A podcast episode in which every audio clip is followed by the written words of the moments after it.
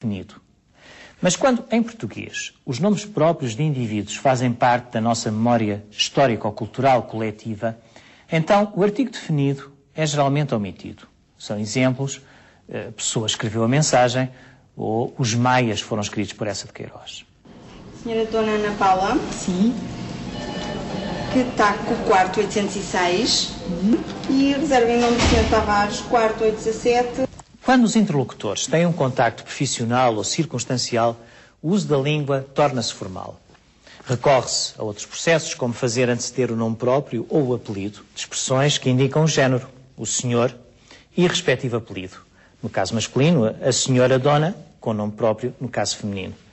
Pode acrescentar-se ainda a indicação de algumas profissões, como por exemplo, senhor doutor, senhor engenheiro, com ou sem apelido.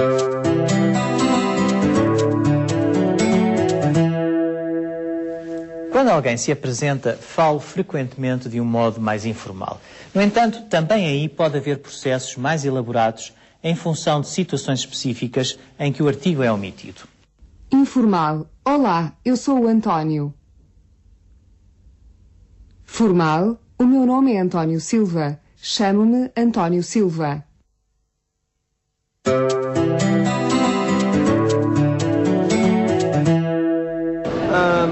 Este é o meu amigo António. Olá. E tu lembras-te da minha prima Ana Paula? Sim. Vocês já se encontraram, lembram-se? Informal. Este é o meu amigo António. E tu lembras-te da minha prima Ana Paula? Vocês já se encontraram, lembram-se? Formal. Apresente-lhe o Sr. Dr. João Tavares. Tenho o prazer de apresentar a Sra. Dona Ana Paula Martins.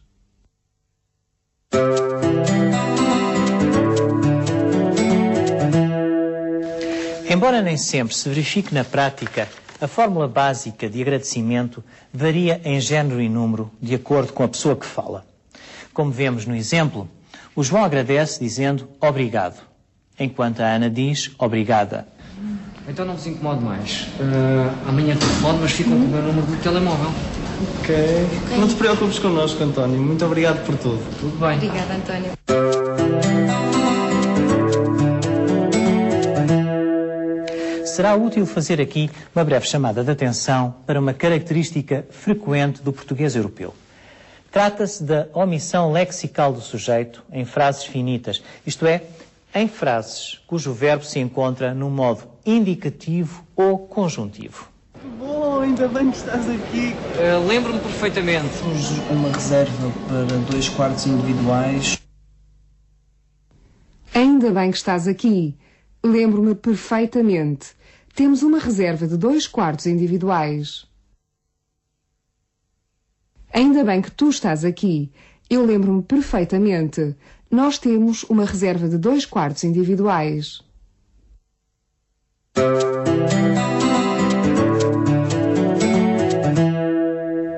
Os dois jovens amigos chegam a Lisboa, cheios de curiosidade, e demonstram a sua intenção de querer ver e saber o que existe e o que acontece aqui. Usam por isso o verbo querer mais verbo no infinitivo.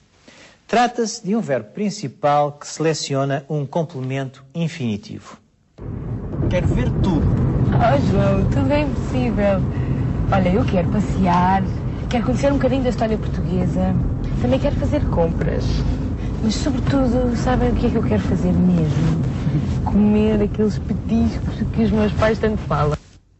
A expressão de vontade é aqui feita através da utilização do verbo volitivo querer mais infinitivo de outro verbo.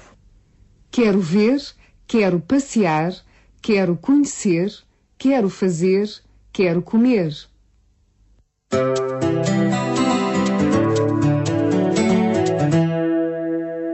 Quem fala português desde que nasceu provavelmente não se apercebe da existência de dois verbos com significados bem distintos mas que correspondem a um único verbo em outras línguas.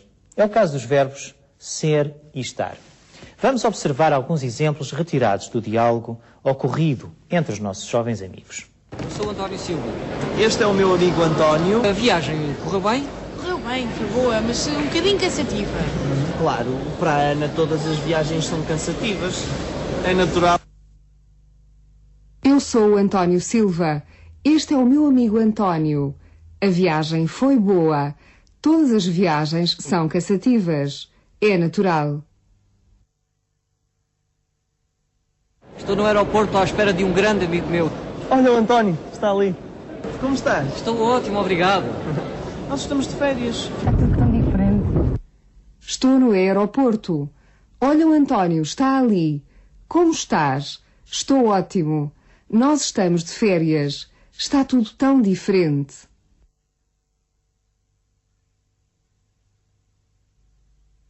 É possível perceber a existência de uma propriedade de caráter permanente. Por exemplo, eu sou o António, este é o meu amigo, que ocorre com o verbo ser, e de outra propriedade transitória e temporária. Por exemplo, estou no aeroporto, nós estamos de férias, que ocorre com o verbo estar. Nestas frases, facilmente se compreende que se trata de contextos que não permitem a troca do verbo. Seria agramatical dizer eu estou o António ou este está o meu amigo António. Assim como também seria agramatical preferir eu sou no aeroporto ou eu sou de férias. No entanto, apesar da clareza destes contextos, é possível que ocorram situações em que só pelo uso do verbo é possível interpretar a frase.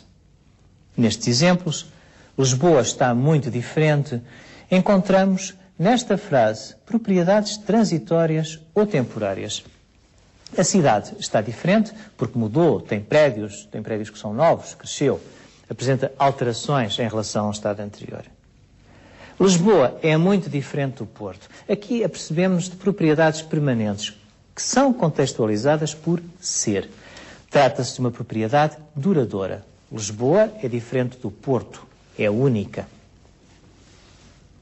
Bom, e despeço-me até ao próximo programa, convidando-os a conhecer um pouco mais do nosso país e da nossa história.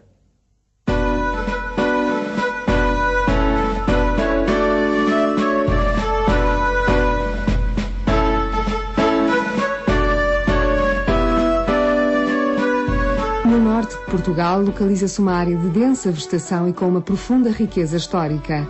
Com efeito, foi a partir daqui que se iniciou o processo de reconquista cristã no início do século XII, facto que deu origem à formação do Reino de Portugal. No centro encontram-se contrastes do mar e da serra, associados a memórias antigas perpetuadas em lugares e tradições.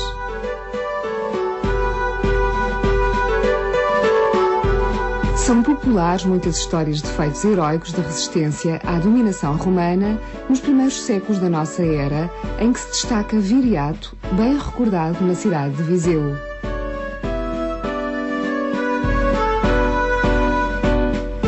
A Serra da Estrela, ponto mais alto de Portugal continental, com 1993 metros de altitude, é atualmente um parque natural protegido e um dos poucos locais onde a neve cai com frequência.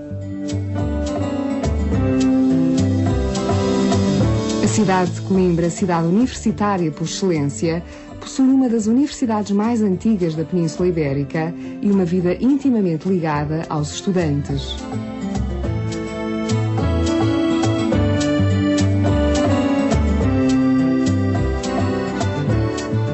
Próximas ruínas romanas da cidade de Conímbriga recordam origens bem mais antigas.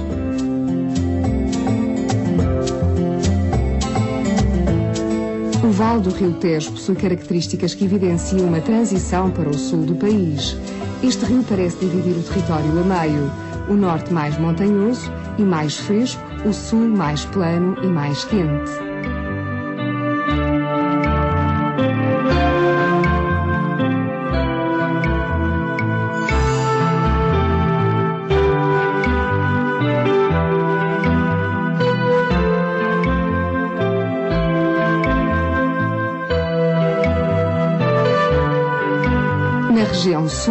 Sobressaem as vastas planícies do Alentejo.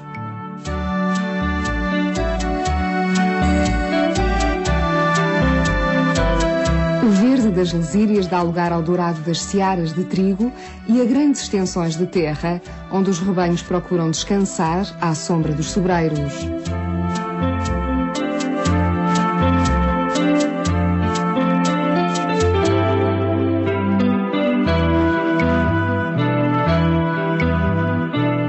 A cidade de Évora, classificada como Património Mundial pela Unesco, apresenta monumentos de épocas bastante diversas, dos quais se destaca o Templo de Diana, construção romana do século II.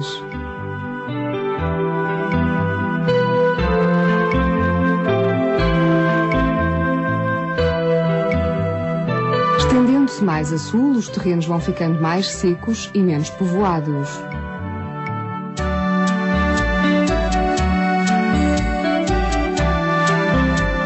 Algumas formações montanhosas preparam a entrada no Algarve, região com características mediterrânicas, muito conhecida pelas suas praias e onde se sente ainda a grande influência da cultura árabe, que ali se manteve entre os séculos VII e XIII. A cerca de mil quilómetros para sul, em pleno Oceano Atlântico, o arquipélago da Madeira surpreende pela beleza contrastada entre as suas principais ilhas, a do Porto Santo e a da Madeira. Aí é possível percorrer as estações do ano num só dia: verão junto ao mar, primavera nas encostas altas do litoral, outono nas do interior e inverno nos cumes mais altos.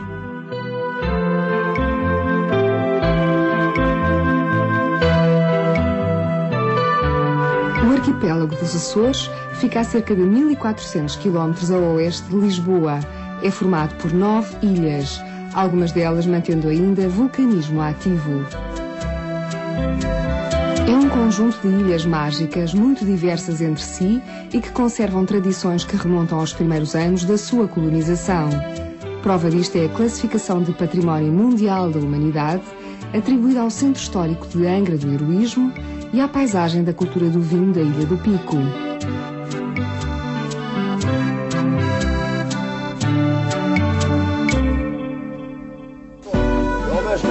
São prova também as festas já milenares da devoção ao Divino Espírito Santo, cujas raízes se perdem no tempo.